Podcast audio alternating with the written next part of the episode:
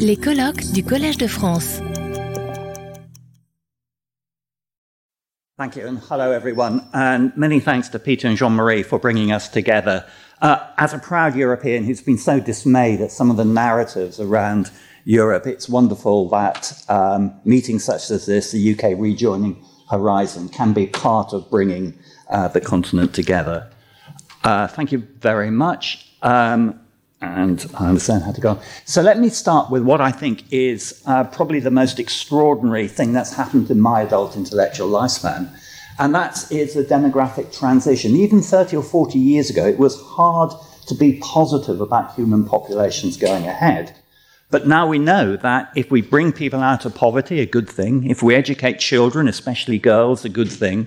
If we provide access to reproductive health care, um, and if we educate, as I said, educate uh, children, especially girls, then human fertility, uh, um, human fertility decreases.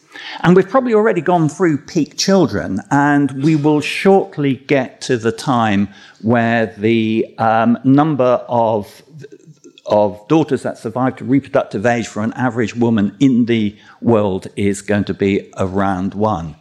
So I think we can now talk about a time when the imprint, imprint on humanity, the demands that humanity places on the world to produce food, which I'm going to be talk today, talk about today, but other resources will no longer uh, continue to increase. So, with all the difficulties, and we've talked a lot about climate change, and I'll talk about climate change in a moment. With all these difficulties, I like to say that I'm more positive now at my extreme old age than I was when I was a student, however many years ago. Now, of course, one of the things about people coming out of uh, poverty is that they demand a more varied diet and a diet that requires more resources to produce. And an example of that is they require more meat. And here I've plotted this is some data from Our World in Data from Oxford of the meat consumption per person as a function of GDP for different countries. And as countries get richer, then more meat is demanded. So it's not quite as simple as, as population, but a variety of estimates of how much food, the maximum greater demand compared with now of food from the global population. Uh, they range, including some from Oxford, they range from about 30 to 60%. So it's definitely doable. So that's the good news bit. But of course, we have climate change, and climate change is already severely affecting uh, food production. These are examples from uh, largely from the developed world, um, but that's an example from cattle in Africa on the lower right. And again, as a number of speakers have already said, we're beginning to see the effects of climate change. On the left is warming in the UK over the last uh, 30 years, and on the right is some projections for what's likely to happen to in France with different scenarios going into, uh, going into the future. So we are being faced with um, tangible and important climate change that is uh, increasingly impossible to avoid or, or deny. Um, th- this is a sort of um, thought experiment uh, work that Mike Clark and a group of people at Oxford did. And this is looking at the cumulative amount of emissions this century and what that will do with the likelihood of us exceeding 1.5 or uh, 2%. So there are a couple of thresholds there. The bottom is there'll be a third of a possibility we'll go through 1.5. The top is there is a 50% possibility that will go through 2 degrees. And the thought experiment is this that if you take the food system as it exists at the moment, and you assume it goes on into the future with relatively little change, just business as usual. You have an economic model which takes a sort of uh, project, projection of what's going to happen with uh, income, and then we'll sort of work that through to look at diets and things. Then the food system alone is going to get us almost certainly through 1.5 and is pushing up towards 2 degrees. And I say this is a, a, thought experiment. This assumes that we've cured all the other different aspects of society that, uh, uh, that Julia talked about earlier on. The food system alone could push us over uh, some of these barriers. And so, what that says to me is that maintaining our current food system going ahead is just not an option if we really care about net zero, if we care about trying to uh, reduce uh, global warming. And again, Julia's graph showed that, certainly with the UK and similar elsewhere, that while there has been progress in other sectors, progress in agriculture and land use has been much, much less. And it has been in the too difficult box for a long time. It's not been part of the COP process until quite recently. And so we're really going to have to think about food going ahead. So, where in the food do most emissions come from? Um, this is some work done by Marco Springmann. and um, the single biggest component of the food system that produces greenhouse gas emission is livestock, and that's livestock producing meat uh, and, uh, and, and dairy.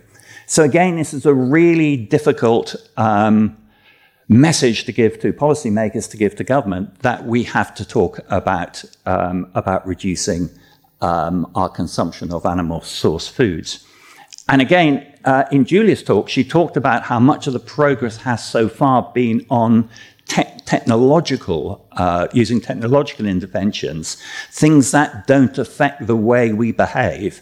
But if we begin to talk about making changes in this, there are some technological things we can do. I'll talk about them very briefly. But a lot of it is going to affect the way we actually behave. And that's difficult for us, it's difficult for, for policymakers. Um, this is just something in parentheses here that livestock um, is, and again, I, I just forget which, uh, which uh, I think it was an Andy's talk. Yes. So Andy uh, put up a graph of methane, and 46% of methane is produced by, by livestock. And the dynamics of methane in the atmosphere is a little bit different from carbon dioxide. And you can argue, and my colleague at Oxford, Myles Allen, has argued this very forcefully, that some of the metrics that we use at the moment for carbon dioxide don't work perfectly for methane. And I think he is right there. And this has been taken up by some in the livestock uh, industry as a get out of jail card, as a reason that one doesn't have to take, a, uh, uh, take difficult decisions in that sector. And I think that's wrong for a number of reasons, some such as Andy talked about, the effects of methane as precursors to ozone, etc. But also, reducing methane is one of the few things that we can do in the short term that actually causes cooling rather than just pre- uh, prevents further warming. So I'm happy to talk more about that, but I just wanted to put that in in parentheses. So I'm going to largely concentrate on what we can do and if you think of what one can do in this area, you can divide up the sort of potential interventions into different ways. I tend to divide it up into four ways, and I'm going to talk about three of them. One is demand side interventions, which I'll talk about first. Then I'll go on to talk about some things at the supply side. And finally, I'm going to talk about one aspect of governance. And the one thing I won't talk about is waste. We do need to reduce uh, uh, waste, but again, it's not a get out of jail card.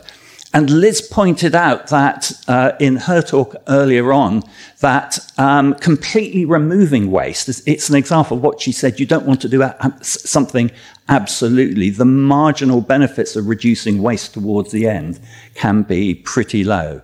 So waste is something we should really think about, but we should also be realistic about just how much we can, uh, uh, we can do there. So demand side interventions, well, again, you can classify them in different ways. I've classified them in terms of first educate and inform, behavioral interventions, nudges and things. These are the things that are they're relatively popular with policymakers because they don't lead to difficult headlines in the newspapers and things. Um, often you'll hear policymakers say, well, we need to do um, educate informed behavioural in, interventions, and we need much more research into what, what works. Um, yeah, so I'm an academic. Of course, I'm contractually obliged to say we much need more research, but I'd also say we actually have a very good evidence base at the moment about what aspects work and don't work. It could be better, but we do know. And I would argue that educate, inform, nudges, etc., they do make a difference. But they don't make a difference at the scale that we need if we're going to transform the food system. Again, just referring to work from my colleague Susan Jebb at uh, Oxford, Um, she runs a wonderful thing, a virtual supermarket, so you can do experiments on different labeling and get people to sit in, in front of a screen. And she's been exploring with colleagues a variety of different eco labels. And you find, at least in the virtual supermarket, that it does make a difference. Not a huge amount of difference, but a difference at the, at the margin.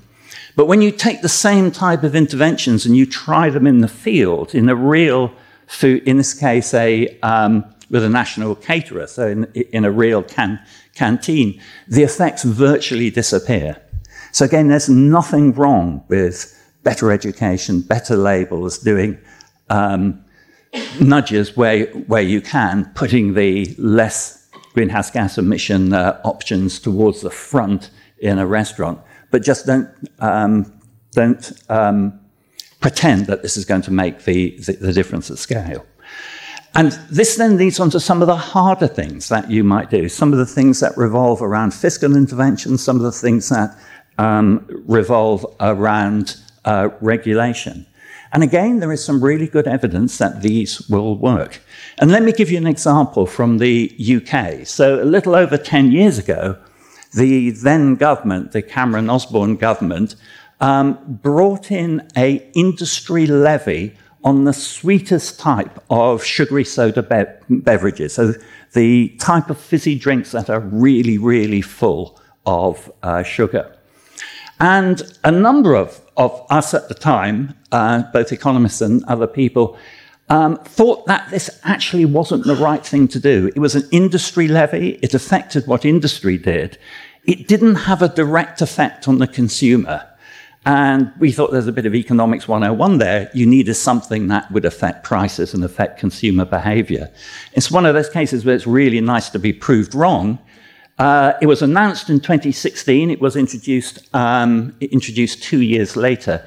During that period, the industry reformulated its products in such a way that the um, sugar, the, the, most sugary um, sodas, the amount that they were being sold, uh, reduced significantly.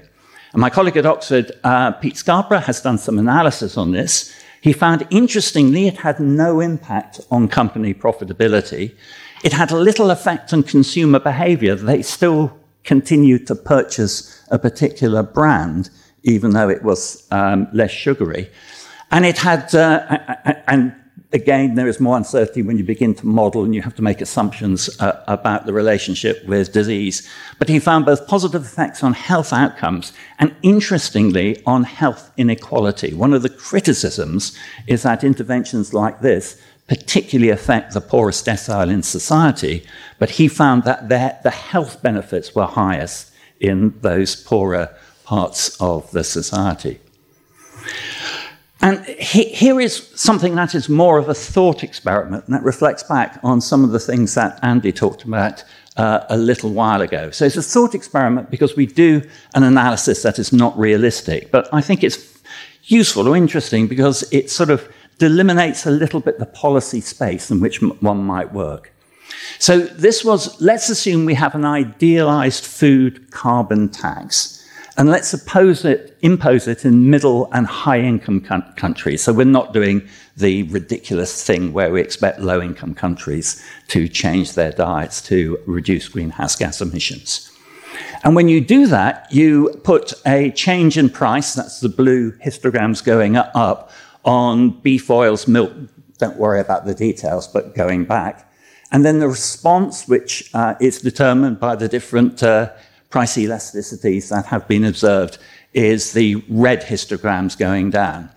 And when you do this and you put it through a partial equilibrium model, then what you get at at the end is you get one gigatons less of um, emissions per year, which is roughly about 10% of what we would need to do to keep the um, climate within uh, uh, uh, within two degrees. So a significant wedge along the way. And then, most interestingly, there is half a million fewer diet related deaths a year. And again, this is a point that Andy made. There are some really interesting co benefits about changing diets and uh, for health and for environment. And again, well, rather hopefully, I say this is interesting, but I do realize that this is an academic study. We're not going to have a um, tax imposed everywhere throughout the world. But it does, I think, show that uh, fiscal measures are one thing that one could do if one had the bravery uh, to do it. Um, one thing that I think is going to make a major difference is the action of the public se- of the private sector. So many companies, I've picked up Nestle here, but I could have picked up many other different uh, uh, companies, have made commitments for net zero for 2040, 2050 in those timeframes. And they do things quite quickly on scope one and scope two. And then for many in the food sector, it's largely scope three. Scope three is the, is the big component. And you look at the scope three and you wonder how on earth are you going to reduce your scope threes? And reducing animal source food is one of the few things they can do relatively fast. And I think we're going to see a substitution of meat and dairy products for a whole variety of different alternative proteins that is attracting large investment at the moment. And if I was to predict, I would say that within 10 years, the majority of meat in these processed um, type of uh, components, the majority of meat and dairy components, will come from alternative sources. And this will have, i will mention in a moment, a variety of different effects on the complexity of the uh, food system and, and food um, markets. Um, so that's demand side interventions, and then there is a lot we can do on the supply side. Uh, on the supply side, again, you have some people who will argue, look, we have to do diet change and to concentrate on, say, methane inhibitors in cattle. Well, that takes the focus off uh, the importance of, of diet change. I think the challenges are of sufficient magnitude and of uh, sufficient severity that is both daunting, but it sort of makes it quite simple. And it makes it simple in the sense that we have to do something on all, action on all fronts. We have to do something on demand, we have to do something on supply, similarly waste and, um, and, and governance. So I don't think that there is a, a sort of moral hazard in saying one must do more on reducing uh, on, on reducing emissions from cattle. That's not a way of avoiding hard uh, questions about uh, diet change. We just have to do all things, to, uh, things together. And there are a host of exciting different um, projects and different initiatives that, that, that could help reduce the emissions from the livestock that we do. I'm concentrating on livestock here. I could give examples from other um, food sectors as well. And I'm not going to read through them, but this is one of the things uh, I'm, I'm, very pleased that parts of the Horizon program, parts of the, um, the feed, uh, the farm to fork strategy of the European community are putting a major component on that. And there are some really interesting things about what can be done with carbon removal in farmland and on the broader uh, land use sector. I mean, at the moment, it is true that essentially the only proven technology that we have for getting carbon out, uh, carbon out of the atmosphere at scale is through carbon sequestration in the soil and tree planting. And Julia made this point in her presentation early. We need to make certain that we encourage that more is done on this. And in addition, there are a variety of other things that one can do simultaneously with food production, such as um, incorporating charcoal biochar in the uh, soil, enhanced rock weathering. What that machine is doing is spreading powdered basalt rock onto um, farmland, and that will capture CO2 dissolved in, in, in, um, in um, rainwater coming down. And then there's an enhanced peatland restoration and, and, bio, and bioenergy uh, BECCS. So I'm encouraged about this, but there are also some major issues here as well. Uh, carbon sequestration in soils is great, but we have to be realistic. Um, there are limits to what can be soiled, uh, uh what can be stored, and soil carbon reaches an asymptote, uh, an asymptote relatively fast. There is, there is the issue of carbon um, persistence, if we then go on, if there's a forest fire or we, um, or we um, plow a soil, then we'll lose that, that carbon. There is carbon leakage if we do good things on our farmland in Europe and these are replaced by imports from polities which have less strict rules and more carbon dioxide may go in the air, may go out in the air. And then something which really upsets me at the moment is that we have a really immature market structure here. We have a need for more experimentation, but simultaneously, as we're working out whether, for example, biochar enhanced rock weathering works, then we have companies offering carbon offsets, which companies can, which other companies can, can buy. And it's essentially the Wild West out there, and there seems to be a reluctance to try and regulate this market. And whereas we have no worries about having our stock markets or our commodities markets heavily regulated, we want them to be regulated. That regulation is a public good, it, ensures them to be efficient. But we're unwilling to regulate the, um, the um, the, the, uh, these other carbon markets, and that is causing some real harm. Right, I'm running out of time, and so I just want to finish on two points. First of all, everything we need to do must be within the context of a better narrative. And again, the Gilets jaunes, what's happened in Brexit, what's happening today in Brussels. If we get the narrative wrong about um, improving uh, carbon on, um, on um, reducing emissions in livestock, we will lose the argument. And there are some potential other worrying things coming down the line. And so, just to finish, one point on governance. So, this is the FAO Food Price Index. It's been high recently, but I want to concentrate on what happened in 2008 2010. We had a level of volatility we'd not seen since the oil price crisis, and we had loads of uh, civil strife in the countries mentioned there. Recently, we've had the Ukraine shock that made major uh, changes in gas and, and fertilizer prices. And I want to go back to a point that Philippe made about the huge amount of urbanization that we've had recently. These are all the cities with more than half a million people. And the brighter the colors, the faster they're growing. And look at all those, all, all those urban centers growing in sub Saharan Africa. And most of them are by the sea. And it's no coincidence they're by the sea because they still have to be fed from global commodity markets. The developing world uh, imports net much more grain than it exports. And if you look at both climate shocks, uh, disease shocks, the horrible things we've seen happening in Ukraine over, over the last few years, we need, I believe, to do the same exercise with the food system that we now do with the banking systems to stress test the food system such that we know it, it is resilient. Now, the food system has been stressed by both the pandemic and the Ukraine war, and I think it's come out quite well. But I would be much more con- um, reassured if we did some proper stress testing. Because if we get it wrong, if we get the food going to these big sub Saharan African metropolises, we're going to see a um, mass migration of a type that we've never seen before. It's the right thing to get this thing right just ethically, but also it's the right thing to do just politically and almost selfishly to, to do it. So forgive me, I have gone over slightly, and I'll leave that up and not go through it. Retrouvez tous les contenus du Collège de France sur www.colège-2-france.fr.